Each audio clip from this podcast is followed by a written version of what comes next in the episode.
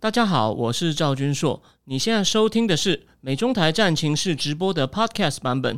每个礼拜一跟礼拜四晚上八点钟，我都会在 YouTube 上直播，用最口语化的方式，深入分析最新的美中关系与影响台湾的重要国际局势。想要第一时间收看直播，记得在 YouTube 上搜寻并订阅我们的频道“美中台战情室”，也别忘了加入我们的 Telegram 群组，在我们直播与 Podcast 文字区都有连接可以点进去哦。呃，各位美中台战情室的观众朋友，大家好啊，我是赵君硕。那今天呢，来到了第二十七期了。那我想，呃，我也还好，我有在做这个直播，所以这两个礼拜来，我还是有机会稍微出门一下。那不知道大家目前 work from home 的那个呃感觉如何呢？我们今天哦，虽然我们的预告。两个话题，但是呢，我这边先讲，除了我们会谈一下封城的事情以外呢，还有就是简介一下目前在美国已经在进行或者是开始要进行的一些选举选票审计的情况哦。麻烦你们，如果我觉得我第一集第一个主题讲的太温和，没有什么大料的话呢，第二第二个主题会有一些很有趣的东西，会有一些很有趣的东西，我保证你听了不会失望。然后最后呢。我会再加上一个，就是因为有另外一个更大的消息，就是有关这个病毒可能是从实验室，不管是人为刻意投毒或是泄露呢，这个话题在美国还在延烧，有各种各方人马几乎都聚焦在这上面，所以呢，我会帮大家就说提供一些也是最新的战况战况更新。好，那我们现在呢就来谈一下这个呃第一个话题哦，那。台湾目前我们已经三级要延长到六月十四号嘛，所以基本上除了一些必要的，我想大部分人都已经就是在家里在家里工作了。那可是呢，前天因为一个算是一个是也是个算小有影响力的网红，虽然他人不在台湾，可呢他呼吁台湾要准备进行封城，而引起很大的讨论。那个人是谁呢？是一位人现在在新加坡。他应该是马来西亚国籍，虽然他在他在英国受的医学教育，但是他小时候又在台湾念过书，爸妈好像都还在台湾，然后他也有在台湾开书店的一位马来西亚华人林伟林伟地医生哦。那他认为他不是说台湾马上要封城哦，他只是说他只是说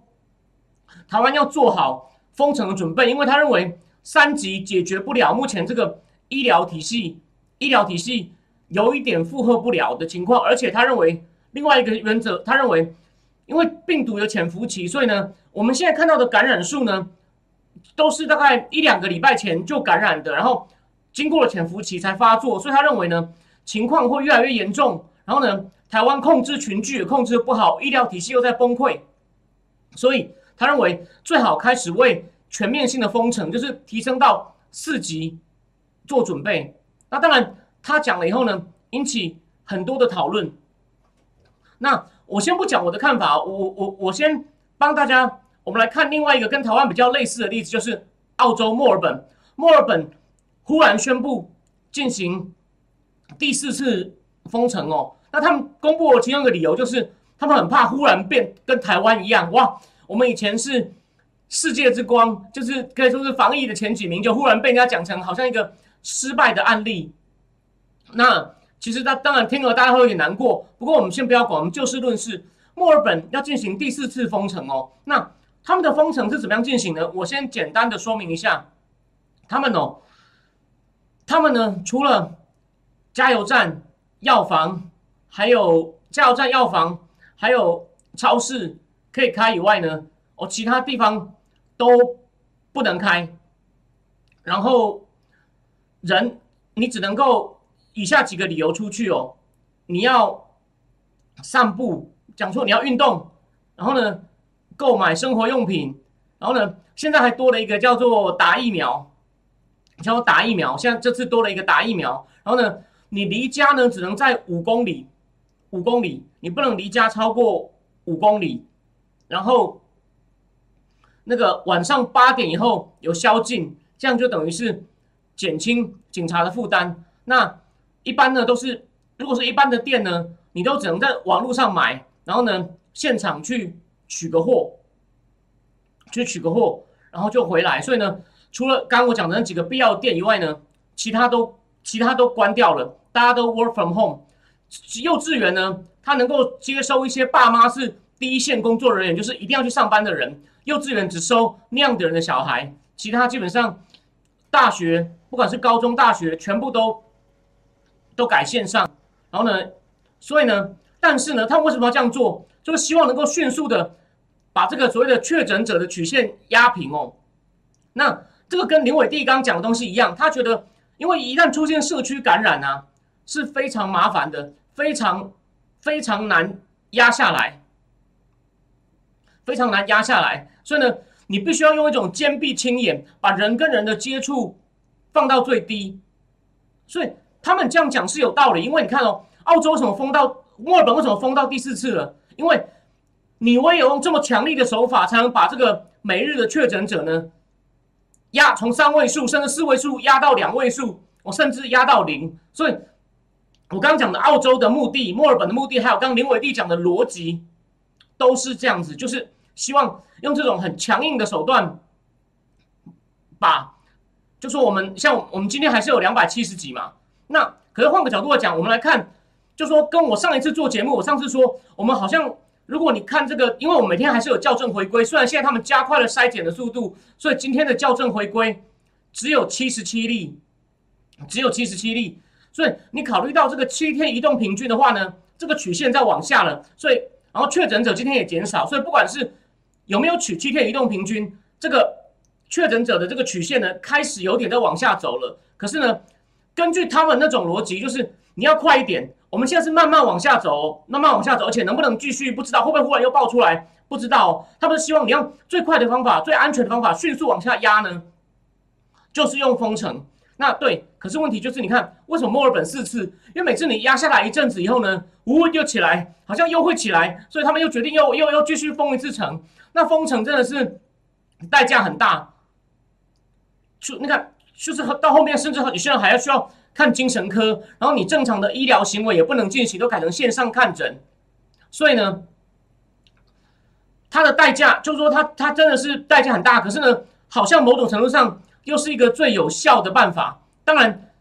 它也会对经济活动造成很大的影响。所以呢，刚刚聊天室有人提到补助，对，目前台湾的补助呢，感觉上也不是很够，所以。它的副作用很大，可是呢，目前看起来是，如果你要快速下压的话呢，这这是一个可可行的选项。那好，那再来讲我的看法，我认为可能因为这个代价太大，所以呢，虽然它有一定的道理，我也觉得不要贸然进行。因为你看，今天我们的从今天公布的这个确诊数，再加上七十七个校正回归，我们的 RT RT 就是指说这个病已经传开以后，已经有些人有抗体以后呢。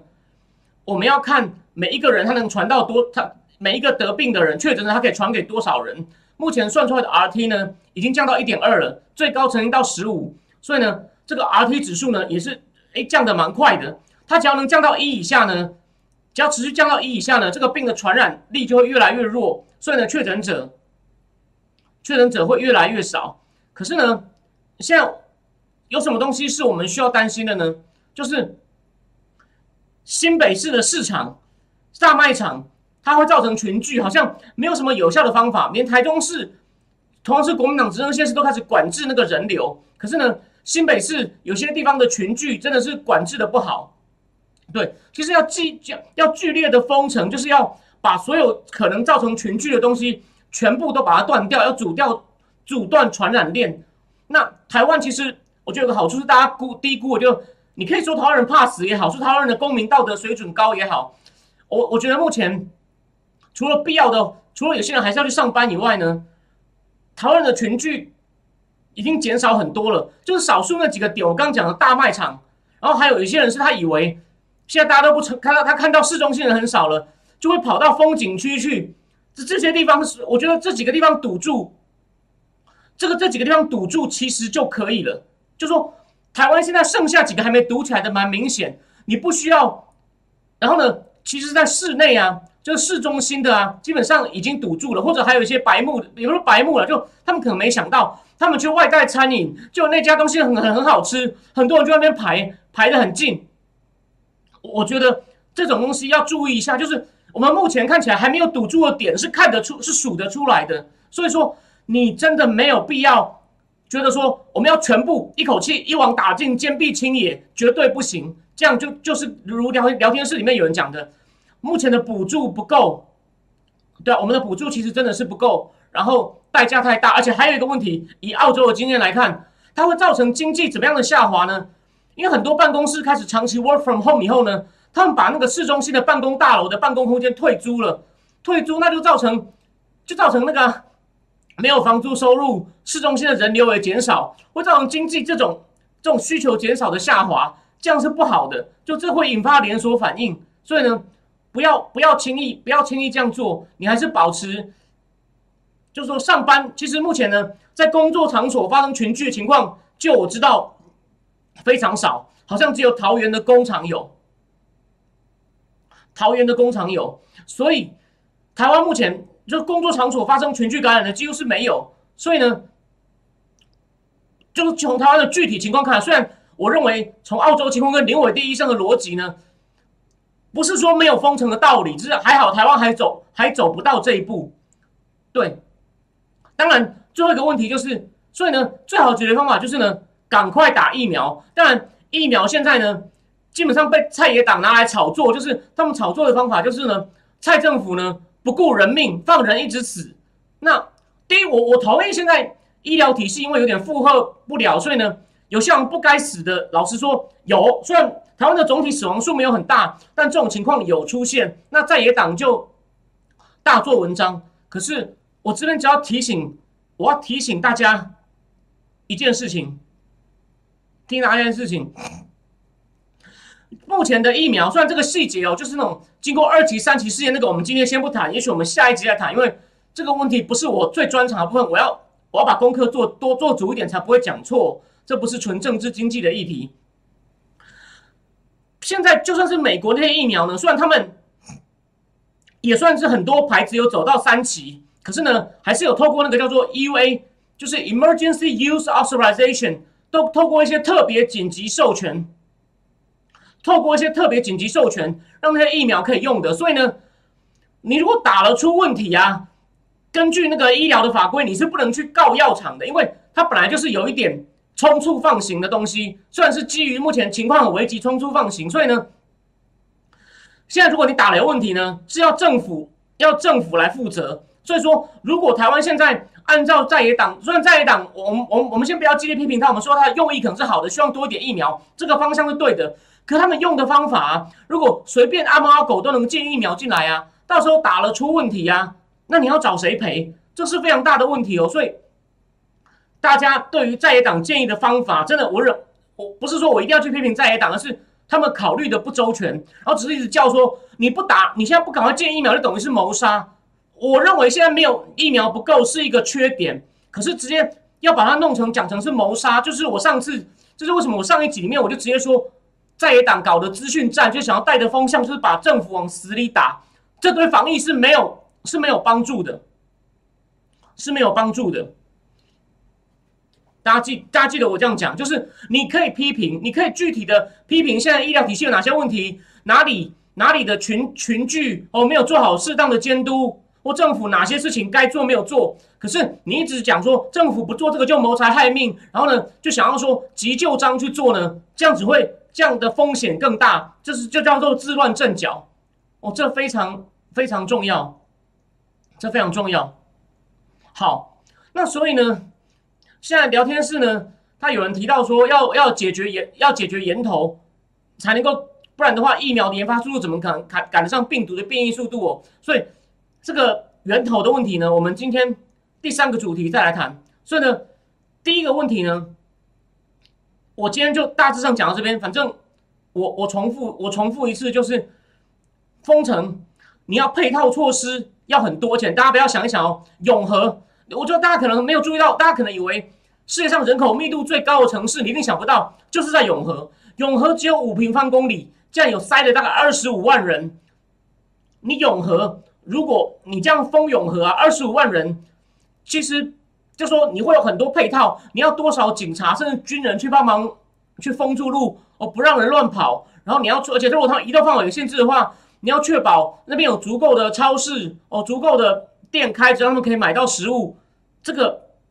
成本太大，成本太大，还不如抓住几个现在还剩下群聚的点，就是我们可以用成本更低的方法。就可以解决这个问题。然后医疗体系目前大家已经可以看到新闻了嘛？荣总就是一直接多了一百一百多张一百多张病床，一一百多张病床。所以呢，我们对于这个医疗体系的如何把它减压，或者是增加这个就是配套措施做好呢？已经已经稍微追上，已经开始在追了。然后呢，现在筛检的能量也增加了。其实我前几天跟我的朋友在私讯讨论，我就说这个一爆啊。五月十五报等于五月十五报开嘛，两个礼拜内很多事会比较混乱，这个难免。那当然在野党一在那边做文章，我讲了嘛，他讲的有道理，政府应该听，政府他绝对有权利批评政府。可是呢，他如果就是乱骂一通，为了批评而批评，只会把事情变更糟。所以呢，但是呢，的确从六月开始呢，政府要慢慢把它混乱的东西补正之后呢，我们不要进行太激烈的手法，就是这也是另外一个台湾可以走出一个台湾可以建立自己一个模式。对，台湾可以建立自己一个另外一个成功的，用很小的成本把这个曲线压下来的模式。所以说，医疗体系我觉得已经开始解决了。再来就是疫苗要快一点，疫苗要快一点，只是快并不是像，就说不是什么慈善团体要捐给你，你也要拿，或者是对岸还说什么要捐五十个中共的疫苗，中共的疫苗防护力也不够，然后他他做测试，其实他的所谓的。他的那个三期测试也不够严谨，那个问题会很大。你打了以后，如果政府同意了，打了出问题，人家要怪政府，那不是台湾整个就乱掉？所以呢，这种东西真的要小心，不要被乱带风向。OK，那我们第一个话题呢，我们第一个话题基本上就讲到这里。然后最后我看一下聊天室哦，有人说，无论如何，台湾要利用这个机会提升自行研发疫苗能力，之后才能掌握战略物资。呃，这个是没有错的。然后还有呃有一个 Bo，因为他可能是香港人的名字，他说香港是台湾真实的榜样，呃，可以可以这么说，可以这么说，可以这么说。然后还有就淡绿，他说筛检能力有人报，有些单位做自费筛检，不不做公费检查，这个哦原来那这个含义是什么？再麻烦你提醒我一下。好，那那我们我们就进入第二个话题，我换一个，我换一下标题，今天要记得。好，这个美国各州的这个选举审计的战况哦，呃，我先跟大家讲，先讲结论哦。目前是亚利桑那州还在如火如荼的进行，我等下跟大家讲战况。乔治亚州本来已经要进行，出了一点出了一点状况，跟亚利桑那州一开始很像。然后呢，Wisconsin 呢会用另外一种方法，但什么时候开始进行不知道。这三个，那其实还有一个小州。是 New Hampshire，他也进行完他的审计，可是呢，我觉得他的审计情况比较没有代表性，所以呢，这个就先跳过，因为他对于后面的发展不会有什么大影响。那我先跟大家总结一下，川普有接受一个专访哦，被问到说，呃，被问到这个审计他怎么看呢？你知道这川普怎么说吗？川普就说，呃，大家如果等这几个审计都进行完，发现，哎，真的。出来的结果会对选举结果，就是说，一说总统如果是我的话呢，其实上实际上是我当选。他说，他就问他访问那个主持人说，或者他访问全国国民说，你是否要和一个还要和一个破坏我们国家的人相处三年半哦？但你不要以为他讲很激动，他再来就很轻松的说，嗯，我们再来看看会发生什么事，很有趣。所以表示他应该有接到一些情报了，就胸有成竹，就是审计完都会是好消息。他说，哦，我就坐着等，我就坐着等。不过这边提供大家另外一个消息哦，川普的一个前律师，就是那个女律师，长得长得其实还蛮优雅，那个叫 Jane Ellis，她说，因为她是专长于宪法的，她说，不过呢，她说，你就算选举审计发现有问题啊，你根据宪法要把现任总统换掉，还是只有一个方法，就是弹劾，众议院先弹劾，参议院定罪，所以有人就建议川普说，你明年应该出来参加。参选众议院，参选众议员，然后你选上议长呢，你就来弹劾拜登。我川普现在听一听是觉得很有趣了，他会不会做？我觉得这个需要一点，这个他他可能如果真的好玩的话，他会去玩。但是呢，我觉得可能要先看选举审计结果出来。但这的确，这的确是一个选项。好，那那再来再来，我们就来讲亚利桑那，先从亚利桑那开始讲。亚利桑那呢，目前呢，他的这个审计的负责人呢叫 Ben Bennett，他接受了两个采访，然后呢，他目前说到五月二十六号为止呢，已经审完大概八十万张选票，那这是，然后他认为到这个周末大概可以审审计完大概一百万张，这大概是所有选票的一半哦。那目前他说呢，之前他们有收到过两千个人来应征要当这个审计人员，然后呢，有七百五十个人。哦，他们是经过背景调查觉得合格，然后已经有六千六百多人完成审计前的训练，然后呢，准备要上线去审计了，还有三百多个人在训练中，所以你就知道他们是有一定程度的严谨性的。反对的人都把它讲成这些人是小丑啊、乱搞啊，负责审计的单位就是想要操弄结果啊。你看他们从你就知道这里面知道他们是很严谨的在进行，所以呢，那些左派媒体的疯狂的几乎是抹黑的方法呢，我觉得你你不要不要理他。然后呢，这个 Ben Ben 他认为在六月底前呢，大概可以完成计票，但他有强调速度不是目标，哦，准确性才是哦。那那他们再来要怎么办呢？他们要去检查这个邮邮寄选票上的签名，都会被一个一个检查，到底是不是你本人签的。然后呢，还会去审计这个呃投票投票机哦。那不过当然之前因为民主党一直发动法律攻势嘛，所以主持审计的这个叫 Cyber Ninja 的公司。虽然他的老板被被批评，我说他们公司不具备专业能程度，老板也在推特上讲一些类似阴谋论。可是呢，就说，可是我刚刚前面讲了，他进行的手法很很严谨啊，并没有什么上下其手的空间。那之前因为民主党采用一些法律战，所以这个 Cyber Ninja 跟民主党达成一个庭外和解，说暂时不验签名。不过呢，必要的时候还是要去验这个邮寄选票上的签名。所以看起来呢，还是要验。为什么呢？因为就是因为他们验了一半选票，大家发现很多问题，所以进一步可能发现选票有问题，那就看看到底当初都当初这个谁签的也要搞清楚。OK，啊不止哦，目前亚利桑那呢还被发现有所谓的四个，他们发现有四个异常的现象，他们要进一步理清的，他们要从进一步四个地方去追查，说他们发现哦有三万三千张选票呢好像没有被机器读到，这是第一个问题。第二个呢？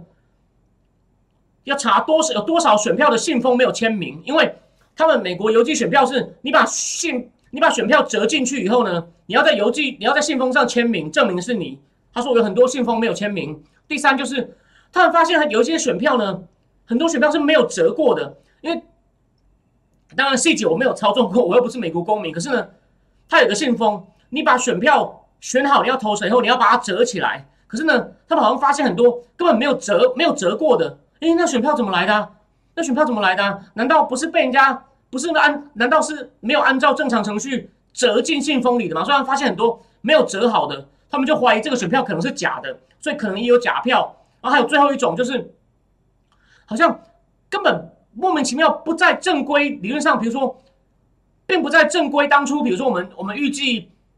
有一一百万人来申请，我们寄出九十万张票。可好像现在不止这九十万张票以外，还有其他的，比如说有一种叫复制过的选票。什么叫复制呢？好像就是指说，有人他可能第一次寄来的邮寄选票呢，发现有地方忘了签名，所以变无效，他就再再再再再弄了一张，这是可以的，可以可以这样子哦，就他可以重新再再再再再寄一张，再去寄一张，再投一次，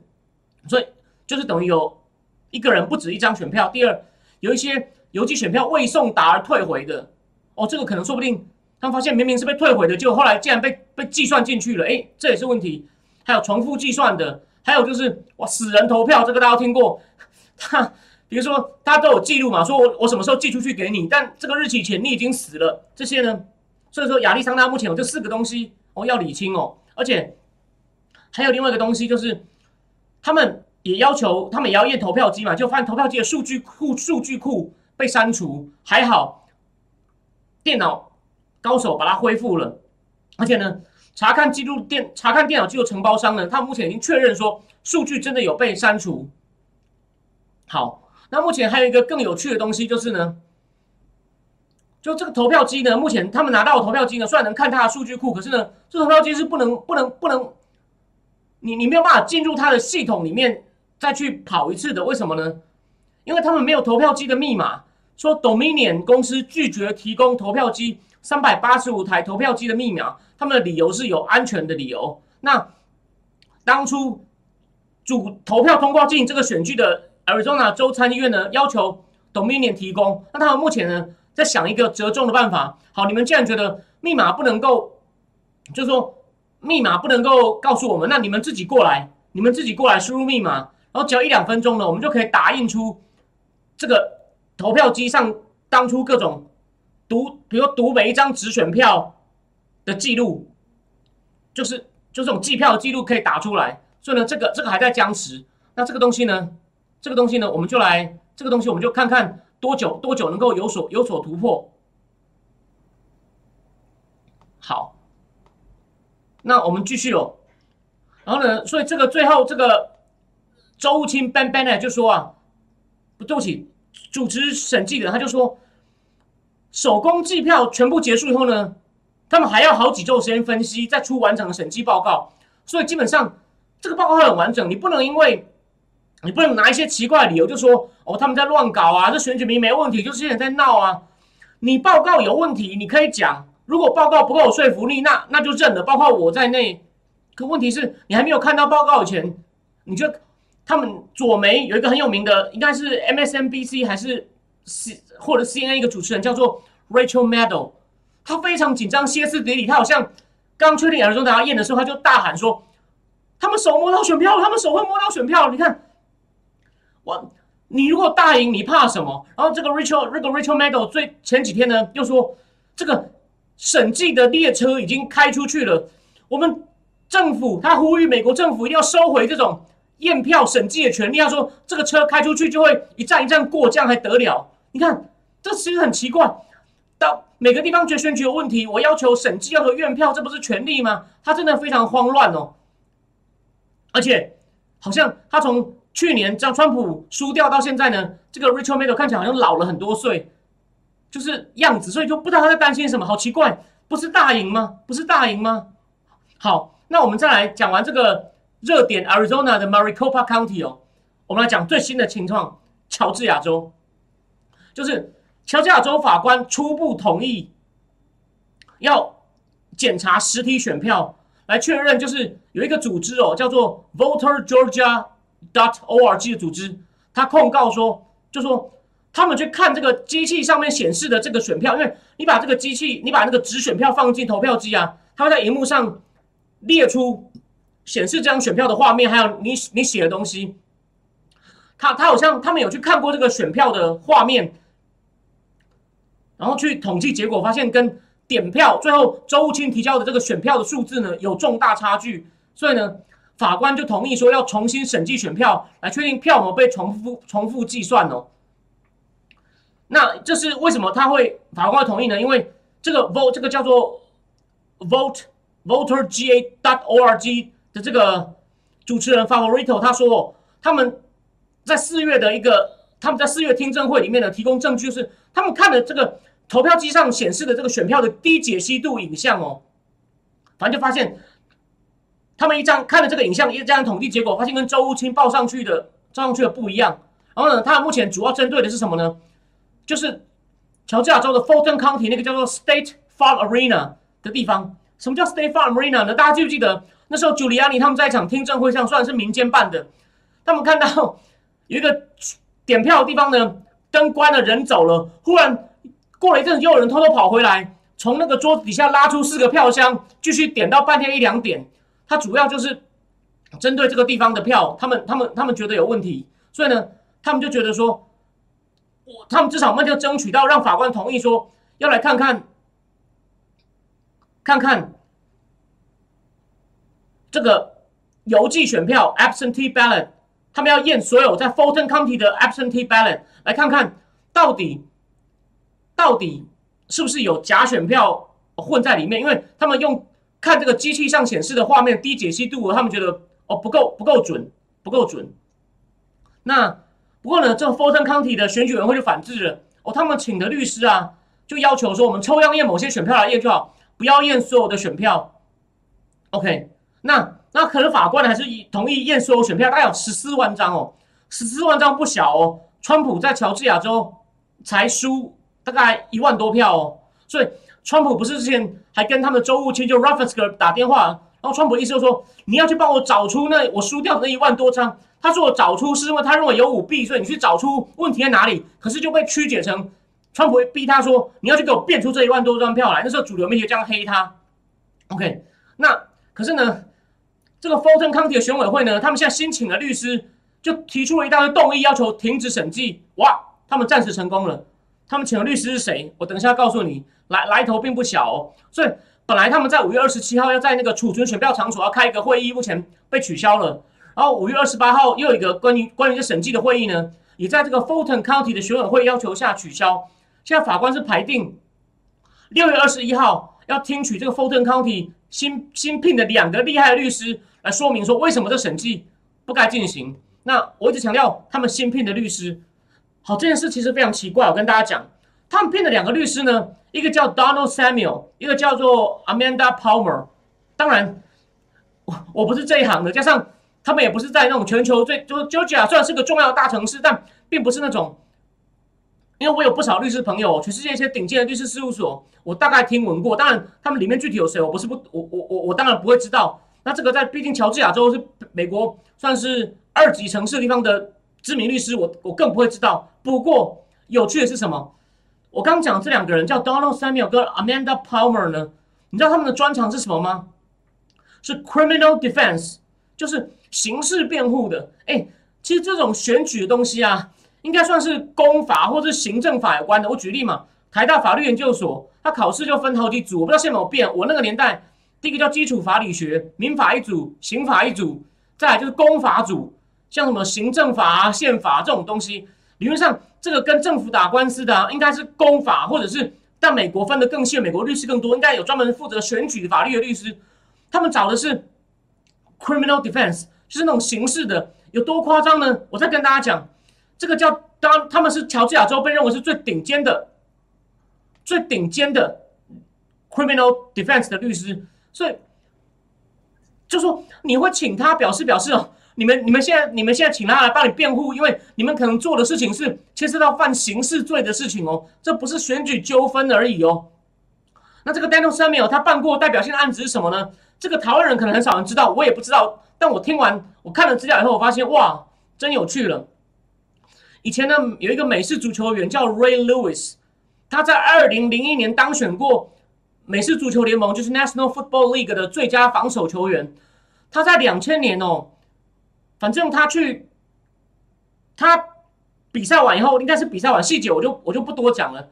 他在街上跟他起纠纷，他拿刀这样刺死两个人。你看这是多严重的，就刑事犯罪了。刑事犯罪了，就是请这个 Donald Samuel 辩护的。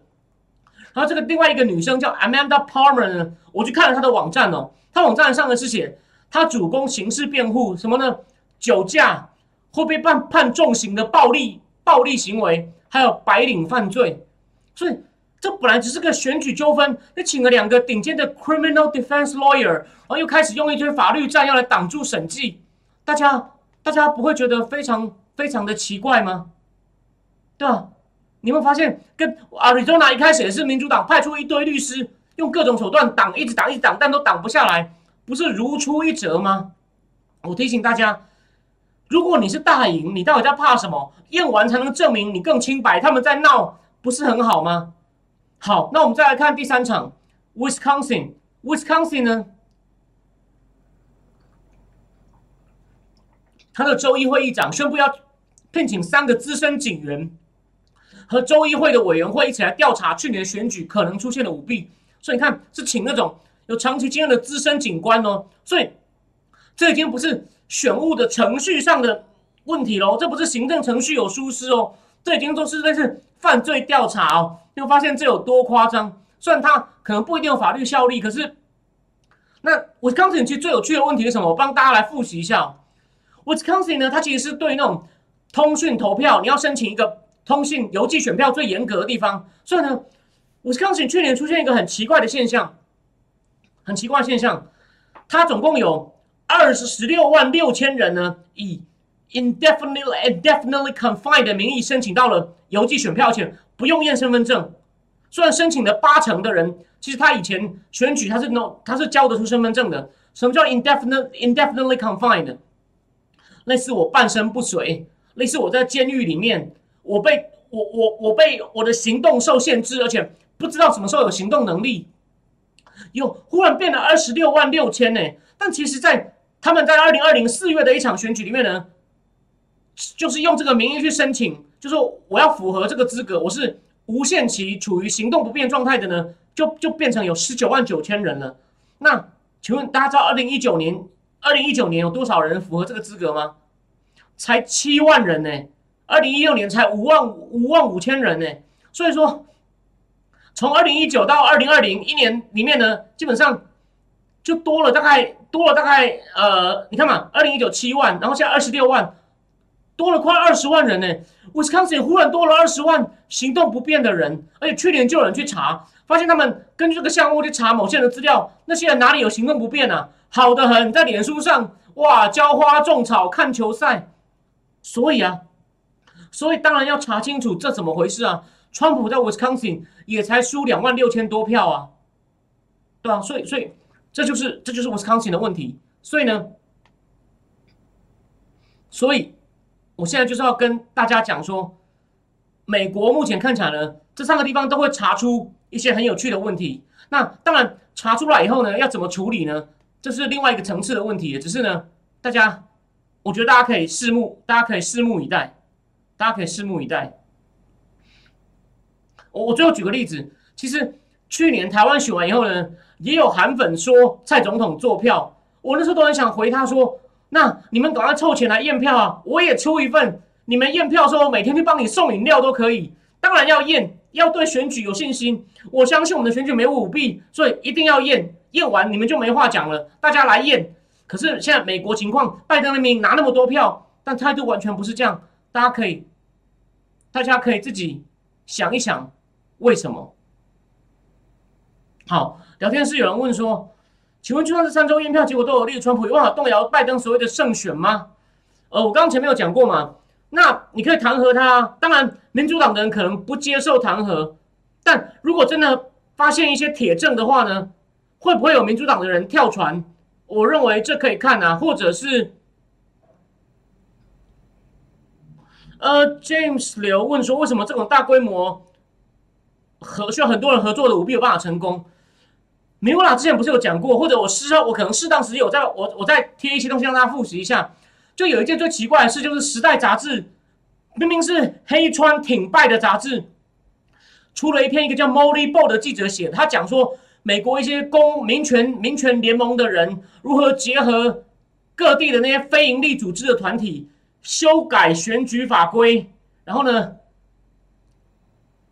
跟跟社交网站串算是串通好。把有关 Hunter 不利的消息也都删掉，就他们做了很多操弄法律。他虽然没有说舞弊，做了很多操弄选举法规，让通讯投票变得更简单，鼓励不习惯用通讯投票黑人通讯投票，还提前宣导通讯投宣，因为很多通讯投票投票会开很久哦，大家千万不要以为就是初步结果就赢喽。他们做做了很多事情，然后时代杂志。不，是在杂志，而且呢，所以那篇一出来，他好像意思就是说，我们是守护了民主。结果呢，左派的人没有人敢讲这篇文章，反而是右派的人群情激动。川普都说你们应该去看一看这一篇。而且这一篇里面呢，他还放了一张照片，就是右派的指控，在底特律，他们为了不让监票员看到他们在开票，拿那个拿拿一个白色的东西把那个透明窗户盖住。所以我觉得那篇文章根本就是窝里反，就是告诉你说。真的有一群人合作，在在法律上把法律上弄得对变得跟他们有利。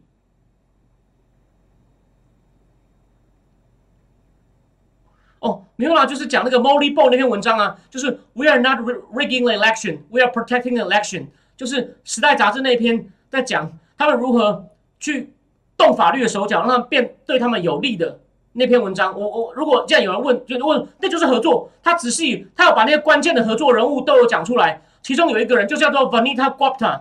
印裔印裔美人，他已经是司法部的助理部长，但他因为很多立场都很都很偏激，所以他是五十一比四十九任命通过。我之前有讲过，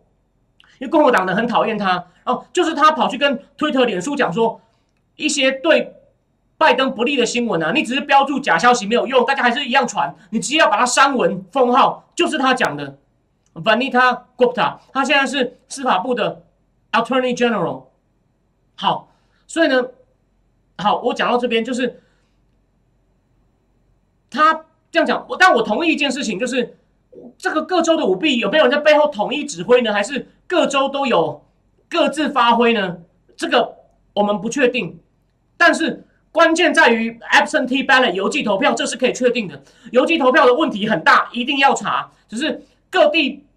他们去，他们去动手脚，或者出现目前我们先不要讲坐票出现舞弊的问题，到底是各地都各自出了问题，还是真的有人在背后统一指挥呢？我们先等结果出来，我们也先不要讲。对，虽然我可以跟大家讲，应该会有好消息，但是我们不知道细节前也没有办法做推断。好，那我们今天跳入，我们跳到最后，我们今天跳到最后一个话题。等一下，我再把它换一下。这个疫情起源调查的战况呢？我上我我上我我我上一集的节目主要的焦点在讲 Fauci 嘛，我今天跟大家补充一些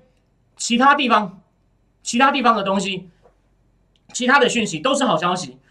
Fox News 访问了一个人叫 David Usher，他现在在 Hudson 研究所当研究员，就是那个有名的智库 Hudson Institute，就是彭斯在二零一八年十月四号出来演讲，就是。说我们要开始跟中共竞争，你们一直搞我们，你要小心的那篇被认为是比美于丘吉尔铁幕演讲的地方，这个 David Usher，你不要以为他是一般人哦，他就是被拜登政府宣布解散，在国务院里面去查这个疫情起源小组的一个人。他因为他的专长是以前是看这个 biotech investment 生物科技投资的人，那他这个小组是干嘛呢？他不是说直接说查疫情，可是他们这个小组负责的执掌也包括。调查疫情起源，为什么？他们是评估这种生物武器公约能否遵守的小组，他是小组里面的专家。然后他就说了，我们评估了半天，发现呢，这个病毒啊，绝对跟那种叫 zoonotic，就是人畜共通的人畜共通疾病来源，就是有些病毒先在动物身上出现，又会又会传到人身上，但它经过长期演化，这种他说这是来自于这种人畜共通型的病毒的这种说法呢，完全无法解释。所以呢，基本上很可能跟实验室有关。他说他们这个报告做出来后呢，一个助理国务卿对这个完全不感兴趣，他里面等于是骂了一顿他的主管，说我没有看过一个这么严重的事件不当一回事的主管。所以这是第一个你值得注意的消息。然后第二个大消息就来了，我节目里面前面讲过那个南卡州的重量级参议员 Lindsey Graham 也说，他考虑要立法逼中共交出调查需要的资料。为什么呢？你实证立宪有关各种蝙蝠病毒的资料，他在云南云南洞里面，蝙蝙蝠病毒蝙蝠身上采到的病毒是什么？现在都封起来了。还有实验室的日志，实验室的安全日志都要交出来。还有就是我之前节目讲过，可以去大家可以去补一下，就是我以前节目讲过，《华尔街日报》仔细报道过 WHO WHO 的调查团的调查如何草率跟中共如何阻挠的，里面就有讲到。武汉的血库，他们要看去年武汉的人的血库里面，二零一九年的可能最后一季秋季，他们去检查那个血库，多少人的血液里面已经有抗体，如果有，表示那时候病已经开始传开了。如果在他们公布的第一个十二月八号一个案例以前，那这个血库的血好像快过期要丢掉了，所以《华尔街日报》在讲要赶快争取时间。所以 Lindsey Graham 也说要立法，到时候我们要求你交资料，你不交我们就制裁你，可能逐出 WHO，可能还有些其他的，所以。这是后续的动作哦，这个动作也非常重要。那这是这第二个大家值得参考的消息。好，第三个有趣的，这就是我说我今天一个小小的彩蛋哦。这是参议众议院的共和党人他们发表的一个一个小报告，暂时性的报告。我之前不是讲过，石正丽在北卡一个重要的合作对象叫 Ralph Barrick，他也是三月的时候呼吁。WHO 对实验室泄露调查不够，要进行更仔细调查的其中一个人，他也是搞这个 gain of function，就是功能获得研究的重要专家哦。他呢，在在那个《科学美国人》杂志《Scientific America》里面呢，他直接讲说，我们就说我们用这个 SARS 病毒所做的一个东西叫嵌合体。老实说，我不知道这是什么。Chimera。Chimera，他说我跟实证一起做这个 Chimera 呢，我们是故意在这个铅合体，就是类似可能就是反正就类似一个生物生物的名词上面呢，我们有故意去留下一个我们去变造它的一个痕迹哦，所以呢，让让其他的专家看得出来这是一个基因工程的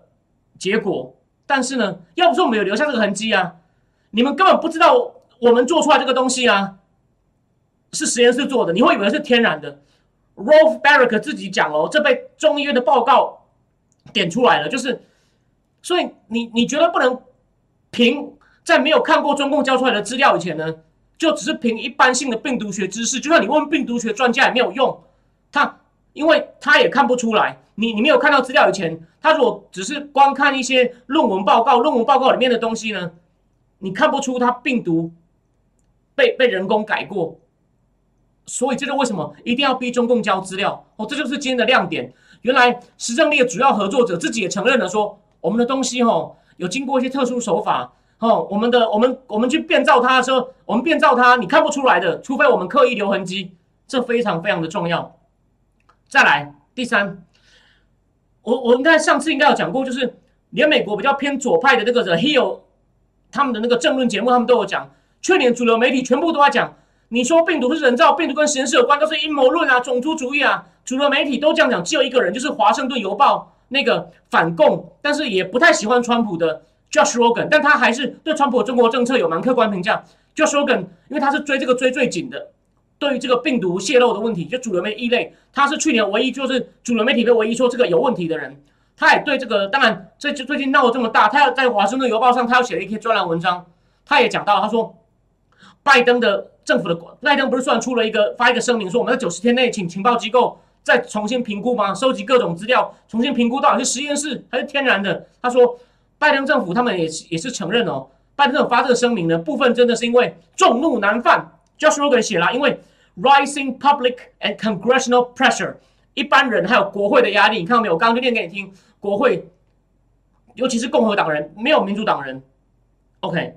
所以呢，而且呢，也有越来越多的间接证据，因为我们现在没有具体资料。还有呢，顶尖科学家也都开始在发声，所以他是众怒难犯。所以大家千万不要，就我跟那些主，我我尊重那些主流看法，就说哦，拜登说要查，表示要开始强硬了，错了。再讲一次，众怒难犯。好，那最后再讲一个，也是一个很奇怪的间接证据。我决定要公开讲他，明镜，海外最大的讲。讲中共政情、讲中共新闻的网站，他这几年点击率掉很多。为什么？虽然他收集英美有关批评中共的报道，还是批评的不错，他的节目有三分之二还是蛮批评中共的。可是他的老板和平去年就说这个病毒绝对是天然的，谁在那乱讲人造？我跟你赌一万美金。所以他现在很糗，所以呢，他派他底下一个美女主持人去访问一个哥大的病毒学教授。哇，那病毒教授倒是奇怪了，他竟然满口说目前武汉。病毒研究所去年十一月生病三个人，他们生了病跟武汉肺炎没关系，所以呢，你们搞错了，这个应该就是天然的。明镜特别要找他讲，就表示明镜也想要帮忙，在帮他们的老板遮丑。这种东西就是要反着看。虽然那个病毒学家很有名，他的资格没问题，可是你有想过，你是病毒学家，而且他在干嘛？他网上写的很清楚，你怎么会知道？你人家你怎么会你怎么有办法去说美国情报机构找到资料说那三个人生的病跟武汉肺炎没有关系？情报机构是说不确定他们生什么病，但症状跟武汉肺炎非常像。那你怎么知道跟武汉肺炎一定没关系？所以你看，就是找人出来洗地，明镜出来洗地，表示这也是一种间接证据，就是你们想 cover 什么？OK，那最后再最后再讲一件事，《纽约时报》呢也有个最新的新闻，就说拜登政府现在是希望哦，他说。在我们可能拿不到证据的情况下呢，最好是有内部吹哨人出来。这个观点在《华尔街日报》四月二十七就有一个报道这样讲了，就是这是赖皮啊！拜登政府，你可以说他很贼啊，还有说我们也知道中共有问题，对他表面上不是也说了吗？中共是个没有民主，没有跟他竞争哦，他侵害人权，他也常常会数落他的问题。可是呢，我们没有证据啊，只期望有人站出来。如果没有人站出来，我们觉得证据不够啊，我们就期望改革 WHO 啊，或者是我们呼吁他 concern 呢？有没有？所以你们不要以为这是一种，我觉得是一种帮自己开脱的方法，说。可能就我们期待有内部吹哨者出来，但如果没有吹哨出来，所以呢，你就双手一摊吗？你世界大哥地位就不当了吗？就继续让谭德赛去当中共的狗吗？所以啊，我要提醒大家，说什么呃，或说不定会有内部吹哨出来，只是一种帮自己的责任，你不敢去拿大棒子打他，就叫你交资料出来，一种帮自己开脱的方法。OK，这个呢，就是我们最后一个阶段，最后一个阶段要讲的东西。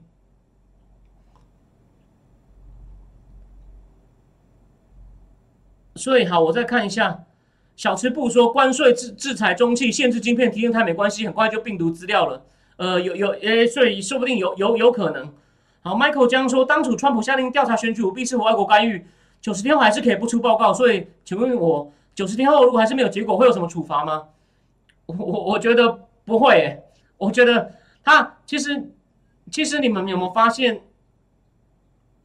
你们有没有发现一件事情？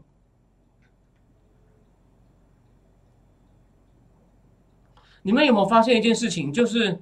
呃，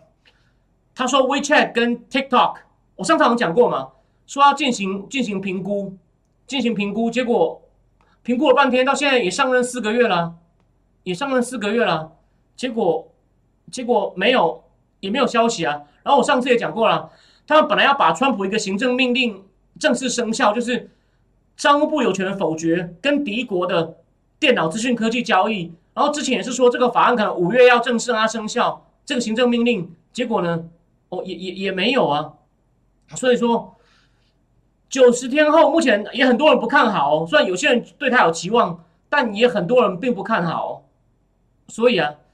我只能说，他如果这次再弄不出什么成果来啊，众怒难犯情况下，我觉得会有很有趣的发生，会有很有趣的事情发生。他有句川普的话，对他有句川普的话。会非常非常的 interesting。好，我最后讲一下，对，所以美国的 Newsmax 有访，最近又访问了严立梦。第一句话，主持人就说：“严博士，现在这一刻对你来说是 remarkable moment。”然后严立梦也说：“目前的确最近也有美国国家卫生研究院，虽然他刚来的时候就有美国国土安全部 FBI 的人找过他，也有一些那种军医的人找过他，可是现在呢，自从福奇改口以后呢，美国国家卫生研究院。”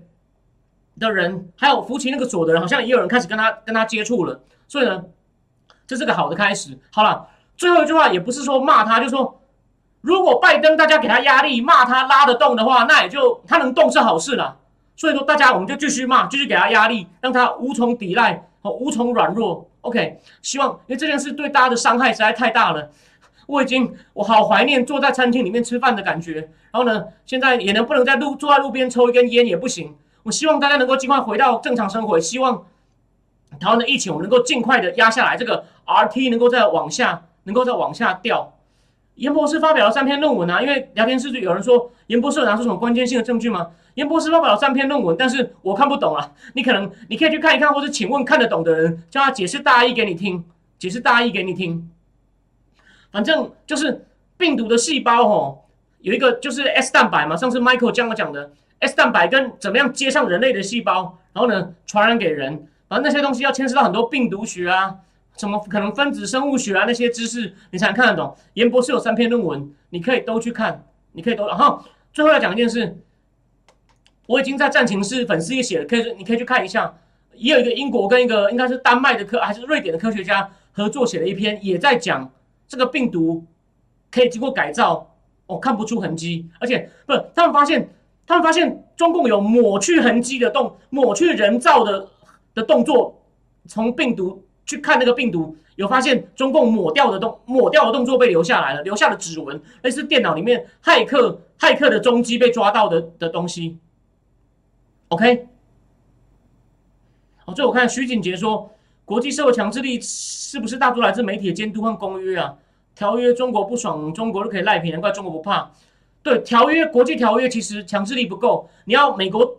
川普那种单方面的制裁最有用啊，虽然有点粗野粗鲁，但是有用啊。就老话一句啊，对付流氓哦，你可以好好跟他讲一次，不听就打下去，他就乖了。所以应该要制裁，所以我才刚跟各位大家补充，Lindsey Graham 说制裁。OK，那我想今天重点要跟大家讲了，希望我下次来的时候呢，我们的 RT 数更小，确诊数降得更快，死亡人数也减少，然后呢，可以期待三级解除，然后呢，病毒病毒疫情的。起源调查能够再有进展，计票也有进展。我提醒大家，很多事在转了，当然这过程中可能会有一些新的动荡，但是